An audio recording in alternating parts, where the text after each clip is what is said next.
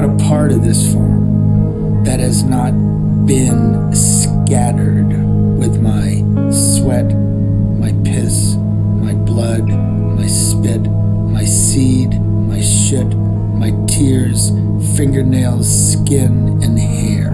I've spread and lost hope over every acre. This farm becomes me.